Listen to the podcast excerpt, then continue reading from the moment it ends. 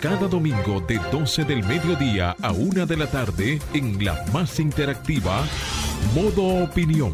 Una propuesta informativa donde podrás conocer los temas de actualidad política, empresarial, social y cultural, debatidos desde otra perspectiva. Modo Opinión, una propuesta informativa diferente. Domingo de 12 del mediodía a 1 de la tarde, por Sol, la más interactiva.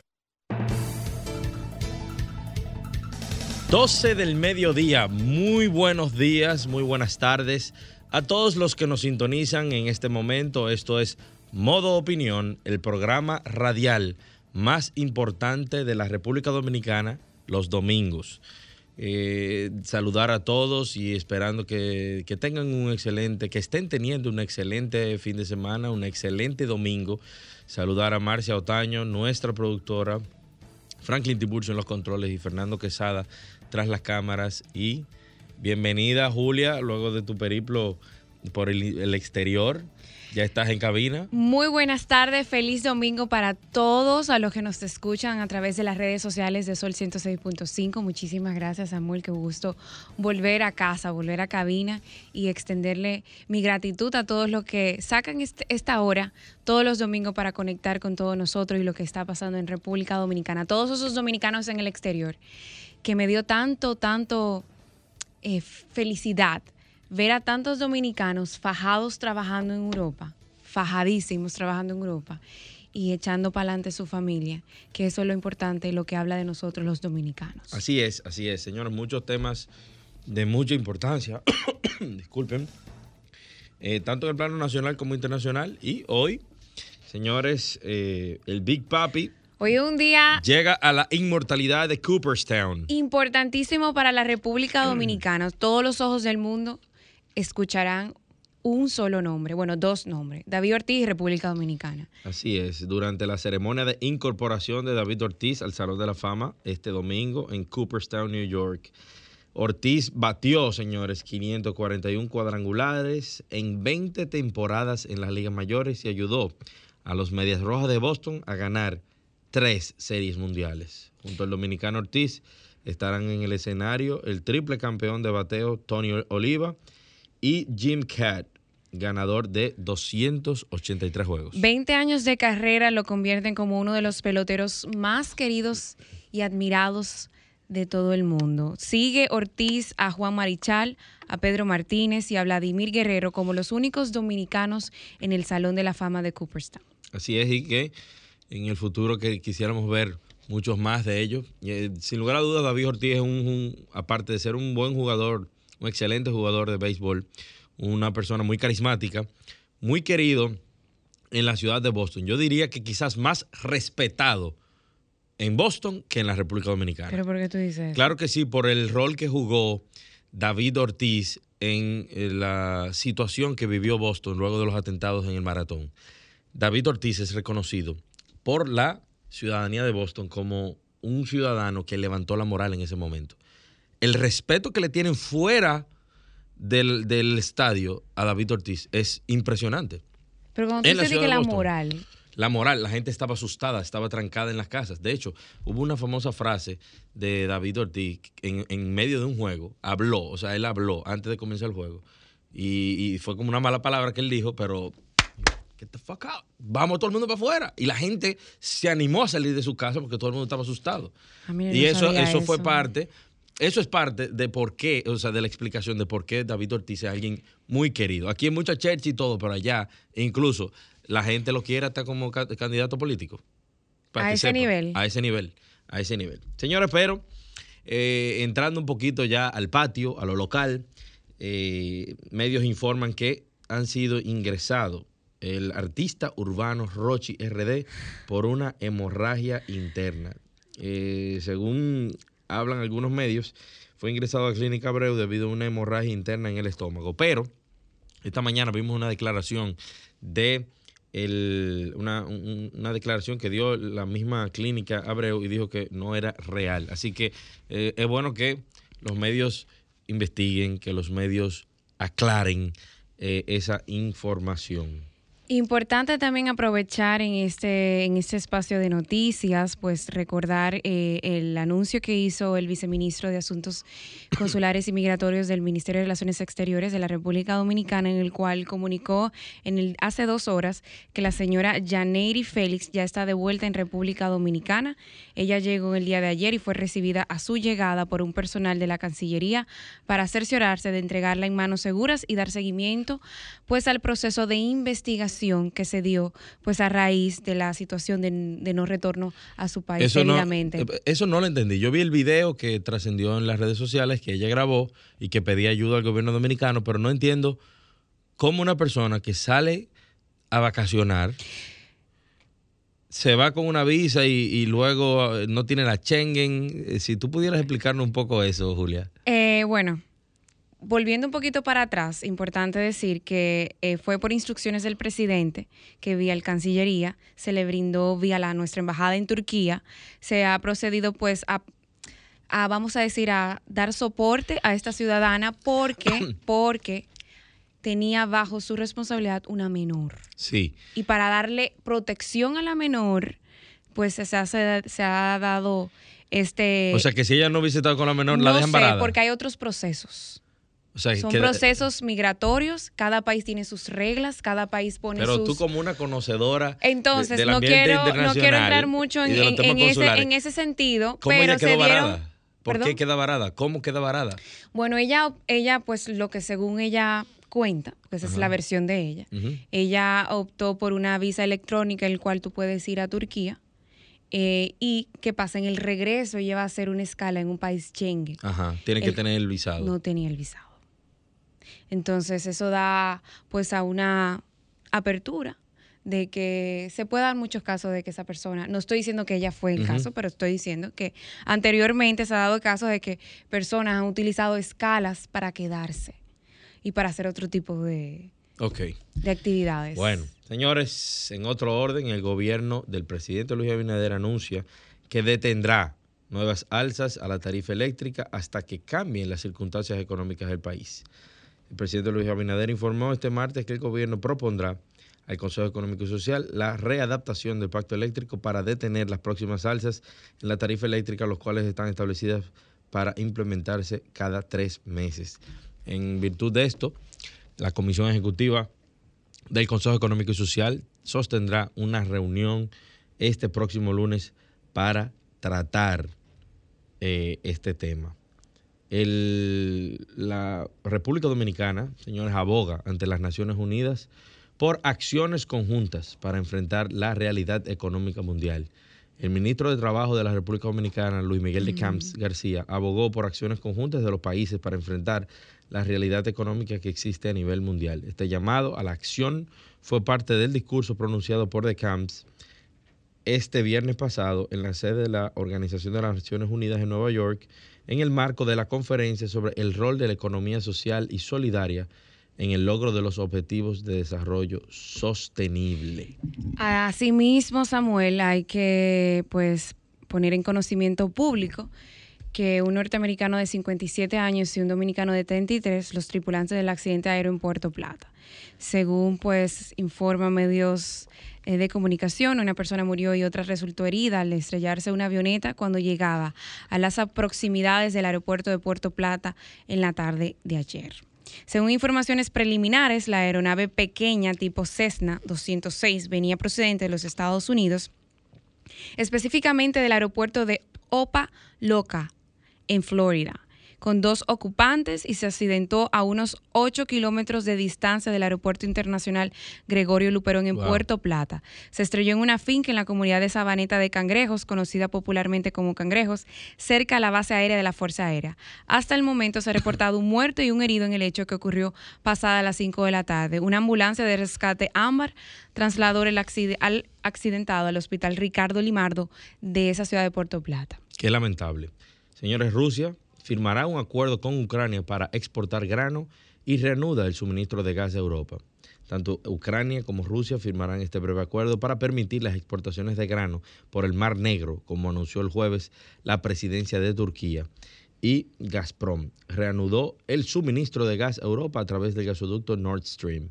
el secretario general de la ONU, Antonio Gutiérrez, acompañara al presidente turco, a Erdogan, y los representantes de Ucrania y Rusia en la ceremonia de la firma del acuerdo. Esto es importante porque eh, independientemente de lo que se está viviendo en el mundo con la guerra en Ucrania, se abre paso para que las economías del mundo no sufran o, o, dejen de sufrir tanto como lo hemos estado viviendo en los últimos meses por el desabastecimiento de ciertos productos y materias primas de suma importancia. Y bueno, para el caso de Europa, el abastecimiento del el gas que proviene de Rusia. Estas son las informaciones más importantes del ámbito internacional y nacional.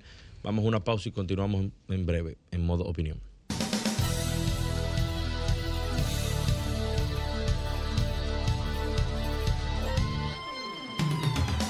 Ahora nos ponemos en modo opinión. 12.14 de la tarde. Seguimos aquí, señores, en modo opinión. Eh, hoy yo quiero hablar un poco sobre, sobre lo que está aconteciendo en la República Dominicana y quisiera, ojalá nos esté oyendo, eh, la especialista en materia de seguridad que nos, que nos estuvo acompañando hace unas semanas atrás, porque a mí me gustaría escuchar la posición de ella como especialista con relación a todas estas desapariciones que se están dando en República Dominicana. En los últimos días, tres personas han desaparecido, dos han sido encontrados muertos. Uno, ya sabemos cómo la policía ha podido eh, emplearse a fondo y ha dado resultados en corto tiempo, que es una eh, razón para nosotros felicitarlos porque han resuelto este caso de una manera muy profesional en poco tiempo. Y nos referimos al joven eh, de nombre Frederick, que, eh, bueno, a través de una red social contactó a unas personas, esas personas aprovecharon el momento para despojarle de su vehículo, atracarlo, pero lo mataron. El cuerpo apareció en la Guayiga y también el vehículo en la provincia provincia Sánchez Ramírez, Sánchez Ramírez en Cotuí. Entonces eso es realmente alarmante. ¿Qué está pasando en República Dominicana con los altos niveles de violencia, de inseguridad? Hemos venido hablando de esto hace tiempo y lo ideal sería escuchar expertos. Y esta, ¿cómo que? No recuerdo el nombre de ella la Mujer Seguridad, que ella se llama. Y ella decía que nosotros nos estamos matando entre nosotros mismos porque, según datos que ella tenía, el 33% de los crímenes y delitos que se estaban dando eran simplemente eh, casos aislados. O sea, e, eso en los casos de, de, delincuencia común. Ahora, el 73, el 77% eran casos personales de violencia intrafamiliar, de, gente que no se cuidaba. Y, Importante también, eh, Orlandito, estoy esperando que nos vengas a visitar aquí a la cabina, porque aparte de, de, las situaciones de violencia que se han pues eh, suscitado en diferentes partes del país, está también el proyecto que se está eh, poniendo en la Cámara de Diputados. ¿De, ciberseguridad? De alerta sobre personas desaparecidas, ah, el tema de los protocolos, los procesos, y está muy interesante porque también no solamente entre el tema de la violencia, sino qué pasa cuando una persona pierde comunicación, cuando una persona desaparece, cuáles son pues lo, las primeras 24 horas son importantísimas. Tú sabes que en este caso particular de ese joven, eh, vi en las redes que parece que había un político importante, el de Fedomu, que, era o cercano al joven y, evidentemente también vimos cómo la policía resolvió el caso de manera breve. Pero nosotros tenemos desde pandemia, donde yo recuerdo una señora mayor que desapareció y de ella no sabemos nada. Un joven también que salió de Santo Domingo Este y se vio la última vez por eh, la autopista de las Américas, Neuris, Neudis, algo así. No se sabe ese niño. Y luego también tenemos un caso más reciente del niño que, con facciones asiáticas, que todavía tampoco ha aparecido, pero y, de eso no tenemos nada. Una lamentable situación. Entiendo que las autoridades están haciendo todo lo que tienen en sus manos. También es importante alertar a la población que tiene que poner su granito de arena en todo esto poder preparar a su familia, ver qué es lo que está pasando. Julia, sí, pero un familiar tuyo sale a caminar y no vuelve. Y no es posible que ni siquiera la policía te pueda decir, mira, la cámara reportan de que esta fue su trayectoria y de aquí no sabemos, pero no se sabe nada, no y una alerta a los jóvenes principalmente que nos están escuchando como joven, es un mensaje para ustedes.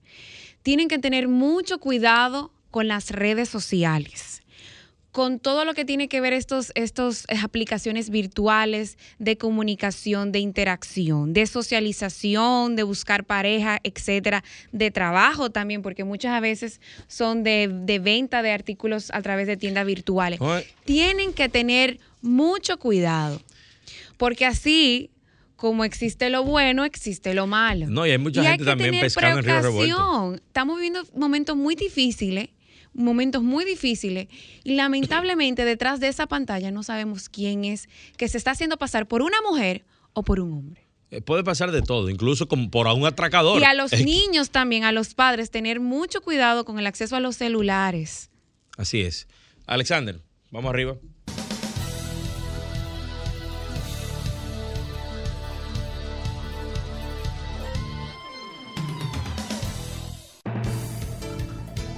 12, 19 de la tarde, los comentarios de Julio Muñoz Alegre.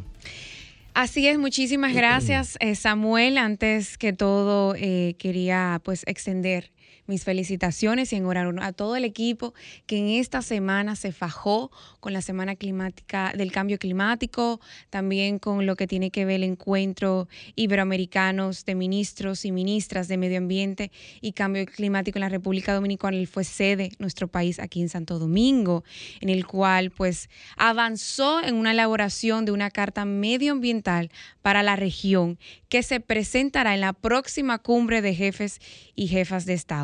Es importantísimo destacar esto, ya que se estableció un grupo de trabajo que coordinado con República Dominicana y con el apoyo de la Secretaría General Iberoamericana CEGIT, trabajará para definir el contenido, el alcance y los objetivos de la misma. Este es un grupo de países, señores. Nosotros, República Dominicana, como país insular, estamos eh, siendo un país muy vulnerable ante el cambio climático y somos dentro dentro de los países del top 10 que más eh, afecta el cambio climático a nuestro desarrollo y a nuestro y a nuestro tema, bueno, al nivel de turismo, porque nosotros somos un país turismo. Entonces, es importante destacar este encuentro porque República Dominicana lideró la conversación medioambiental y del cambio climático en esta semana. Los ojos de Iberoamérica, de la región, estuvieron aquí pendientes del desarrollo de, este, de estos diferentes encuentros, porque no solamente fue el de ministros y ministras, sino de la Semana del Cambio Climático, en el cual diferentes expertos compartieron experiencias, experiencias en las cuales han sido importantes en sus países que pueden ser replicadas y también fue un encuentro importantísimo de actores de activistas en pro del medio ambiente del cambio climático. Esto quería destacarlo, pues a, nivel de 22 países de la región eh, presentaron pues diferentes eh, soluciones, eh, pusieron sobre la mesa impulsar un compromiso con la protección del medio ambiente y la lucha con el cambio climático, teniendo en cuenta la vulnerabilidad de los países iberoamericanos y sus efectos, especialmente a los riesgos asociados al ciclo del agua, la pérdida de biodiversidad, la estrecha relación entre la crisis sanitaria y las ambientales y la necesaria atención de prestar nuestro esfuerzo, nuestros esfuerzos a las políticas públicas, a las mujeres, a las niñas que sufren de manera agudizada el deterioro de las condiciones ambientales. Esta carta, esta declaración recoge puntos importantes como el compromiso del Acuerdo de París para luchar contra el cambio climático, los diferentes diálogos establecidos de metas ambiciosas como la protección del 30% de los territorios marinos, importante para nuestro país, y también terrestre para detener la pérdida de la biodiversidad, pues un sinnúmero de acciones importantes de promover políticas públicas y programas que eliminen las desigualdades, también impulsar la transformación y los fortalecimientos de financiación climática con el objetivo pues de asegurar la coherencia de estos flujos a las diferentes necesidades de desarrollo. En sí ha habido, un, nuestro presidente estuvo ahí, organizado eh, por la Cancillería, por Medio Ambiente, también por, eh, por cambio climático y es importante poder destacar este encuentro en el cual República Dominicana estuvo pues una vez más liderando en un momento de tanta crisis, señores, un momento de tanto inestabilidad política. República Dominicana sigue demostrando a la, a la región y al mundo que puede en momentos de caos e inestabilidad, pues ser un país de vía de diálogo, de cooperación y de estabilidad política y social.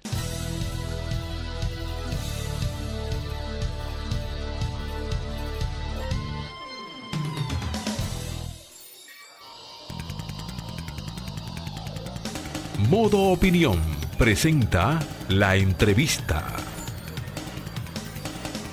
12.27 de la tarde, aquí ahora tenemos eh, la entrevista especial del día de hoy a Joan Almonte, que es psicólogo. Con Joan queremos tratar eh, todo este tema de la salud mental en República Dominicana, eh, los trastornos de la pandemia, lo que ha generado eh, la ansiedad, la depresión y todos estos comportamientos violentos, cómo tratar estos casos y los tipos de terapia. Bienvenido, Joan, a modo opinión. Buenas tardes. Gracias por estar aquí con nosotros. Gracias por la invitación.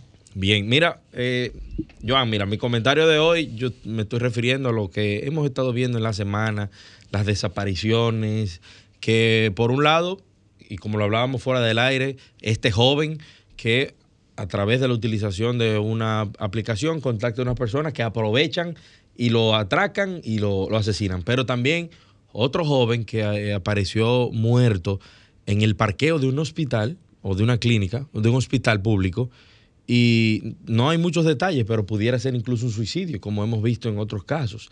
¿Qué está pasando con la salud mental en el mundo y en República Dominicana, que me imagino que no es la excepción? Bueno, la salud mental siempre ha sido un estigma y eh, muy estigmatizado porque hay algo que hay que verlo desde un principio. Cuando nosotros estamos viendo la salud mental desde un proceso como social, nosotros podemos entender que hay muchos factores externos que pueden manifestarse en este proceso. Pero también cuando vemos la, la, salud sexual como un proceso fisiológico, por ejemplo, una depresión es un cambio químico en el cerebro.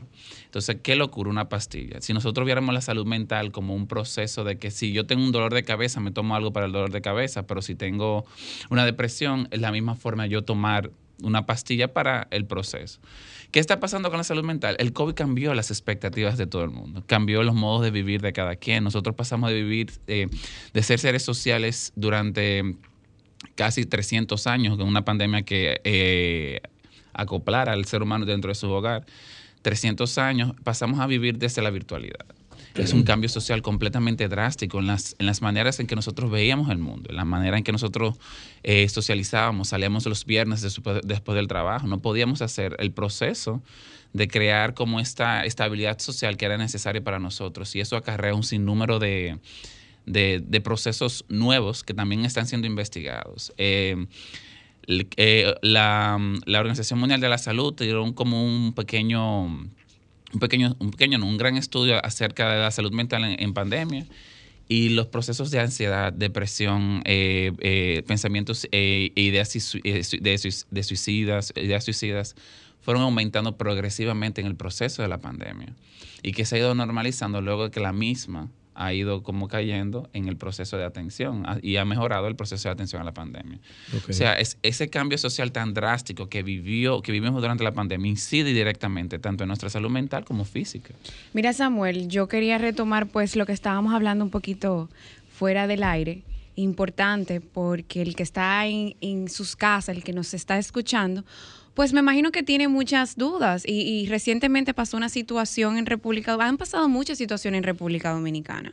Eh, ya hace dos años que estamos, que hemos, eh, que, se ha que se inició la pandemia y, y, hemos pasado por diferentes secuelas de diferentes, eh, vamos a decir, cepas del mismo, del, del, mismo COVID, del mismo virus. Y eso me imagino también ha traído secuelas, no solamente en la salud física, mental y también en, en como dijiste, en el modus vivendi de cada día, de cómo nuestro entorno ha cambiado y se ha modificado y se ha adaptado y se ha acoplado a esa pandemia y a esas secuelas de, de a dos años. Pero recientemente con lo que estábamos hablando, con la situación que, que pasó con, con, este joven, recuérdame Samuel, el chico que, que apareció muerto. Frederick. Eh, del caso de Frederick. Eh, me llamó mucho la atención porque dos cosas. El tratamiento que le dieron los medios de comunicación a esa situación número uno, porque yo desconocía que esa persona, eh, cuando tú planteas una noticia, tienes que poner todas las aristas, las cosas buenas, positivas, la diferente. En periodismo, yo que vengo del mundo de, de, la comunicación, mínimo tú tienes que tener fuentes oficiales y no oficiales y mantener contra contrastes de diferentes ámbitos de la, de la situación, del suceso. Y yo desconocía que esa persona pues tenía una cierta preferencia sexual. Esto pudiera... Eh, eh, eh, verse influenciado en esos tipos de violencia. Últimamente, bueno, algunos casos se han conocido de, de, la desaparición y todo eso, pero no se conoce a fondo realmente la causa de eso. Bueno, puede ser un factor importante la orientación sexual con que Frederick eh, se, se, identificara. Es importante tomarlo en cuenta. Pero también es, eh, es una situación de vulnerabilidad que vive el colectivo LGBT, que no es una situación nueva, no es una situación que tiene que ver, que es, un, es históricamente, ha sido históricamente vulnerable en todos los procesos el caso específico de Freddy, respetando mucho las noticias, respetando y a la, familia también. Esto con mucho respeto, pero a mí me entiendo que teniendo a un doctor, un especialista, hay que aprovecharlo. Yo, tengo que hacer un de orden. Ajá. Para que Joan me responda. Porque, porque yo no creo que tú. Estamos, o sea, el hecho es un hecho violento. Eso es como yo, cuando yo hablo de la violencia, yo no hablo de los feminicidios. Porque la, la, la, violencia no tiene rostro, no tiene, sexo, no tiene ideología no tiene religión. Hermano, usted hacerle algo violento a alguien está mal. Hasta un perro. Bien, ¿Por qué tú quieres hacer, Julia? Quiere hacer referencia. Porque un caso reciente. Perdón, no importa, pero su orientación sexual no tiene que ver con el ejercicio de la violencia que se le haya cometido. Bueno, Pudo haber como sido una gente común y corriente que se contacta por Tinder y lo engañan y le hacen lo mismo. Es lo mismo. Nosotros vivimos en un país que ha sido que es, es, es vive y perpetúa los procesos de violencia. Hay un psicólogo uno, una gente que tú admiras muchísimo, un psicólogo se llama Ignacio Martín Baró, que dice que hay tres presupuestos de violencia. El primero es que nosotros aprendemos la violencia mientras la miramos. Entonces, el segundo es que hay factores eh, sociales que influyen demasiado en, el, ejercicio de la violencia. Y segundo, que nosotros y tercero, que nosotros perpetuamos la violencia. Yo creo que lo que pudo haber influido en el caso de Frederick fue el modo de contacto y las herramientas que utilizaron para contactar a Frederick. Pero el caso de violencia específico es un caso que se ve a nivel nacional, no solamente por la orientación sexual. Sí te digo que el caso de Frederick puede ser especial y específico porque el colectivo LGBT ha sido parte de, un, de procesos de violencia desde el inicio de los movimientos de Stonewall en 1979. Es un proceso que ha sido que eh, eh, hemos sido vulnerabilizados en, esta historia. Pero la violencia en República Dominicana es sistemática, como la violencia en todos los países. Es un proceso que se da desde una raíz que hay que estudiarla, desde, desde un proceso sumamente patriarcalista hasta un proceso de perpetuación de los hechos eh, y de permisividad de los procesos de violencia. Nosotros no lo castigamos, nosotros incluso la forma de corrección que hacemos para no hacer violencia es violencia. es violencia. Un ejemplo, tú te eh, un, niño eh, le, le, van a castigar por, ¿por qué? Porque se portó mal. En vez de dar un reforzamiento positivo, lo que le dan una pela. O sea, el modo de corregir violencia que nosotros tenemos eh, como cultura, y no solamente en República Dominicana, sino eso es a nivel global, incluso que hay leyes en otros países, en países que tienen un poco más de desarrollo que República Dominicana, que establecen estos procesos ilegales. Pero nosotros tenemos una cultura que perpetúa la violencia en todos sus matices y la perpetúa en todas las raíces que nosotros tenemos. Y lo peor de todo es que no hay un proceso de políticas públicas que elimine o arraigue el arraigue que tiene la, violencia en el país. No hay un proceso de políticas públicas educativas que pueda enseñarle desde la educación el proceso, qué es la violencia. No hay un proceso de, crecimiento mutuo o de fortalecimiento de, de, las conductas parentales para decir al papá no le dé un correazo que lo va a matar. ¿Tú me entiendes? Es una situación sistemática y que oprime a todo el mundo. O sea, yo soy víctima de violencia, eres víctima de violencia, tú eres víctima de violencia y no solamente la violencia es la física la que te da o la verbal, la psicológica. Hay violencias simbólicas, por ejemplo, que de repente yo me estoy parqueando en la zona colonial y venga un parqueador y me dice, si tú no me das 100 pesos, tú no te vas a parquear. Ya estamos peleando, ya estamos en un proceso de violencia. O sea, que hay procesos de violencia que son muy pequeños, pero que son muy marcados y muy eh, se, se, repiten a lo largo del proceso histórico de República Dominicana. Joan, mira, con relación a, a, este tema de la salud mental en sentido general, ¿tú entiendes que el gobierno dominicano debe hacer algo al respecto o está haciendo algo que nosotros no conozcamos o simplemente hay un vacío con relación a eso? La salud mental en República Dominicana siempre ha tenido un vacío enorme y no es desde ahora de la pandemia, es el único hospital que nosotros conocemos es el 28, por ejemplo. Hay otros hospitales psiquiátricos y otras salas psiquiátricas alrededor de, eh, República Dominicana. Pero el único eh, hospital que conocemos de manera así como muy es el, 28, el Hospital Padre Villini. Lo que era el Hospital Padre Villini. Y, y, me, y te mandan al 28 todos los días. Tú eres un loco, vete para el 28, porque esa es la referencia que nosotros tenemos de que la, salud mental no es un referente de, de procesos educativos, no es un, un referente de de procesos mm, de, de, de atención.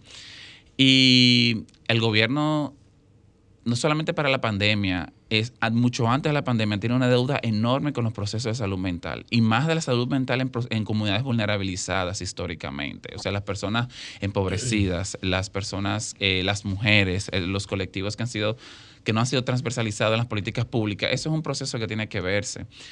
Yo recuerdo cuando yo estaba haciendo, a mí me tocó, bueno, yo estudié en Europa también y a nosotros nos tocaba directamente como hacer diferentes pasantías en diferentes estados eh, específicos de ciudades. de ciudades y países. Y cada país tenía un enfoque específico de cómo tratar la salud mental, pero siempre era hacia la integral, integralidad del individuo que está recibiendo el, el proceso. En República Dominicana la salud mental es violenta, es costosa y poco accesible. Una persona que, un dominicano eh, promedio no puede pagarte los medicamentos o el tratamiento de pagar 3.500, 4.500 por una consulta de calidad de un, de un especialista. No tiene para pagar 10.000 o 15.000 pesos mensuales para poder comprar los antidepresivos, el ansiolítico, los, eh, los antipsicóticos que se merecen entender. Entonces, el asunto de accesibilidad que se tiene que tener para la medicación y también para una, eh, para una salud me mental y un proceso de salud mental adecuado, proces eh, que sea procesado, que sea personalizado, el Estado debe de, debe de, hacerlo el Estado. Precisamente hay un sí, proyecto, de ley, de ley, Del diputado, de autoría del diputado Aníbal Díaz. Buenísimo. Que trata eh, de manera macro el, el, tema de la salud mental y la cobertura de las administradoras de riesgos de salud. Bueno, para, dentro, del, dentro, de la seguridad social. Todo lo engloba. La, la, seguridad social engloba los fondos de pensiones y las administradoras de riesgos de salud. Uh -huh. Pero no sé si has podido tener acceso a ese proyecto de ley que lo, que lo que quiere es que se le dé cobertura especial, o sea, que se le dé la misma cobertura que a un paciente que quiere ir a un urólogo, un paciente que necesita ir a un pediatra, al mismo tiempo a ir a un psiquiatra como ir a un psicólogo. Yo creo que es esperanzador el proyecto de ley. Yo lo estuve leyendo la semana pasada, o parte, bueno, la parte que me interesaba, porque siempre son larguitos, pero la parte que era como muy es un, es un gran avance. Es, es, para mí es eh, algo nuevo que necesita ser aprobado en, específicamente. Aunque hay procesos de ARS que te reembolsan el dinero, no es lo mismo que una atención integralizada que viene de un mandato legislativo. ¿Tú me entiendes? Que la ley obliga a acceder a, ese proceso específico de, de, atención. Y no solamente es el proceso del acceso, sino también la calidad que se debe de dar. Porque las ARS, al ser un proceso completamente capitalista y para mantener su, su para mantener su público, para mantener el, la recaudación de fondos, tienen que tener un, tienen procesos de calidad. O sea, si un urólogo no le está rindiendo bien, la ARS lo saca y más nunca lo vuelve a ver. Entonces, tener un proceso de, de veduría que vea específicamente cómo se está manejando la salud mental en el país, que incluye que lo incluye en el proyecto, es extremadamente satisfactorio. Es un avance bastante grande. Aunque si tú supieras que el diputado Eddie Montaz, mi gran amigo, eh, vio que nosotros como consejo apoyamos el, el tema de la, salud. de la salud mental del proyecto de ley y me dijo que la ley no te lo impide, que es un asunto meramente de las ARS. O sea que habrá, uh -huh. que, habrá que adentrarse un poquito a, Pero qué bueno. al catálogo de servicios de ARS. Que hay un proyecto macro sí. que abarca no solamente el tema de las coberturas, porque es lo que dice el doctor, o sea, no solamente el tú tener acceso a doctores o tal vez a medicamentos, tal vez es un proceso más organizativo de un programa de que se puedan dentro de la, de la misma seguridad social, programa, capacitaciones, que exista una coherencia, una veeduría, como él dice. Pero en ese sentido, tomando en cuenta lo del el, el tema de la salud mental, un ejemplo, ¿qué recomendaciones usted le daría al que nos está escuchando? Si detecta a un familiar con cierta, vamos a decir, ¿qué se puede hacer en ese sentido? ¿Con cierta qué? Eh, bueno, manifestaciones, vamos a decir, de depresión, ansiedad, eh, ansiedad porque tal vez no todo el mundo tiene acceso a, bueno, hay un doctor, o qué se puede hacer en esos casos, que uno pudiera nos socorrer a un amigo, una amiga, o una persona que te dice a la clara, oye, me voy a suicidar. ¿Qué se puede hacer o qué se recomienda hacer en esos casos? Bueno, eh, yo creo que la pregunta es muy buena. Yo creo que lo primero que nosotros debemos de hacer es educarnos a través de lo que, lo que es la salud mental, lo que es lo que está, la evidencia de lo que está haciendo el amigo. Por ejemplo, si tiene un, ánimo muy bajo, o el familiar, si tiene, eh, no puede dormir o duerme, o duerme demasiado, tiene unos procesos ansiosos, yo creo que lo primero es educarnos, leer, buscar en, en las redes en, o información verídica de cómo de, de, qué es el trastorno específicamente, porque generalmente lo que nosotros tenemos son estos estos estos estos eh, estereotipos de personas depresivas que se van a morir, que van... No, pero eso puede ser una alerta, un ejemplo, que yo veo que yo siempre me junto con Samuel toda la semana y yo comienzo a ver a Samuel tres semanas consecutivas, cuatro semanas consecutivas, cinco semanas consecutivas, que yo no lo veo bien. Y eso puede ser una alerta que uno... Págame la consulta. No. Y digo, tú, tú misma, eh, mira, yo te voy a decir algo. uno puede marcar la diferencia. Hay gente que se desaparece y tú no sabes por qué. Y la gente que está a su alrededor. Pero si tú eres su amigo, si tú eres su amigo, tú, vas a saber. Ahora, ¿qué pasa? A diferencia de un dolor de cabeza, que tú le puedes decir, mira, tómate ese Tylenol. No. El tema de la salud mental es bien delicado. Y es tiene, tiene que ser bastante integral. Yo creo que el recomendar a una persona eh, el apoyo familiar y también de amigos es importante para el, sobrellevar los procesos de salud mental en todos los procesos.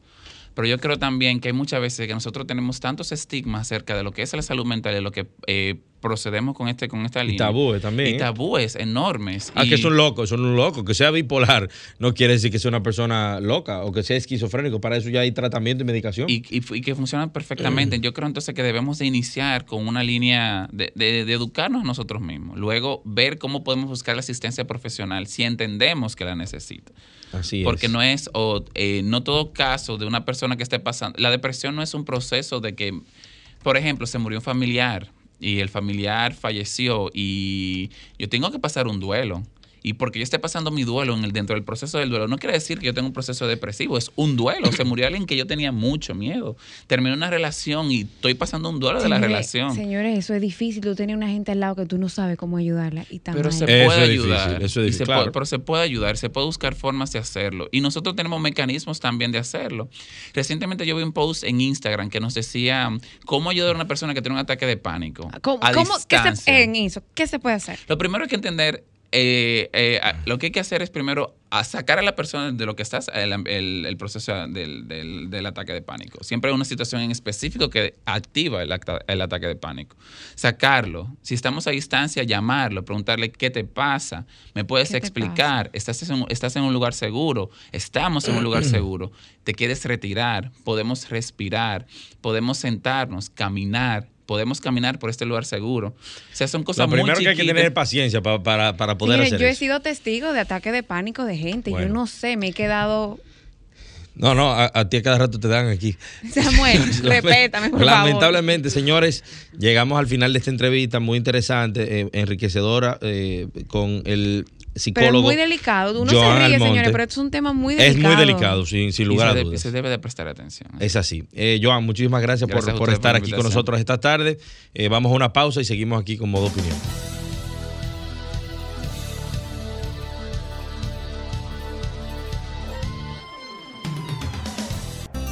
Ahora continuamos con Modo Opinión, donde nace la información.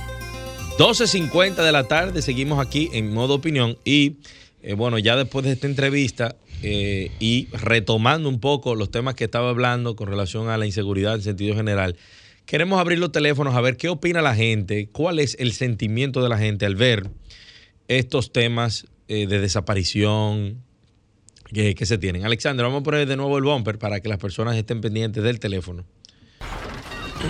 Comunícate 809-540-1065.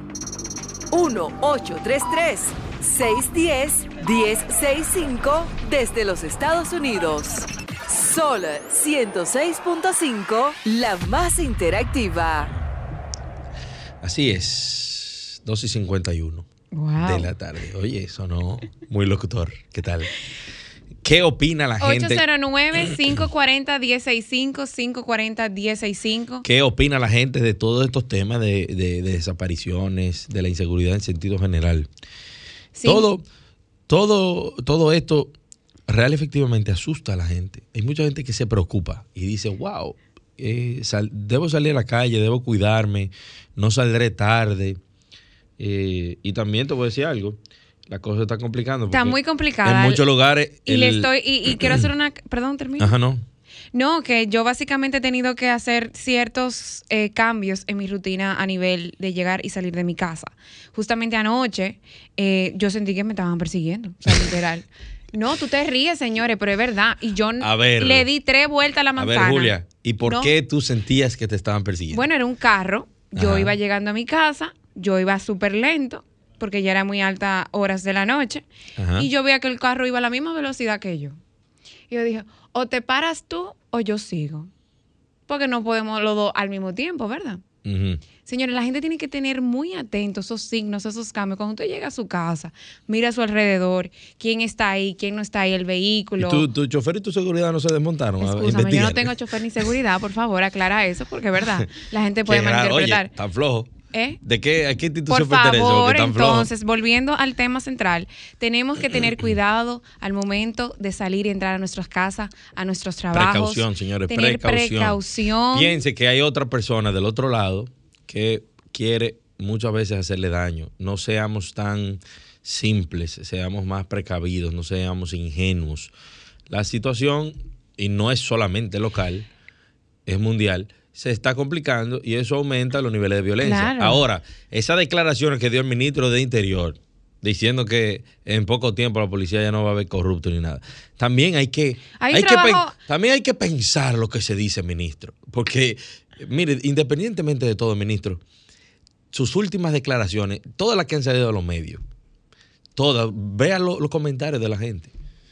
Vea los comentarios de la gente. Hay que pensar antes de hablar. Por favor. Terminando mi comentario, es el vehículo se paró frente a mi casa y yo seguí de largo, porque yo seguí de largo y me paré en un negocio cerca de mi casa a esperar que el vehículo que estaba frente a la puerta de mi casa se moviera. Y yo llamé a mi casa. Yo, señores, yo estoy cerca de la casa. Lo que pasa es que yo no puedo entrar porque hay un vehículo. Ni se bajó ni se apeó nadie. Que sepas tú, porque tú te moviste. Yo los dijiste. vi. No, que yo lo estaba viendo. Yo lo estaba. Y duró 35 minutos el vehículo ahí enfrente de mi casa.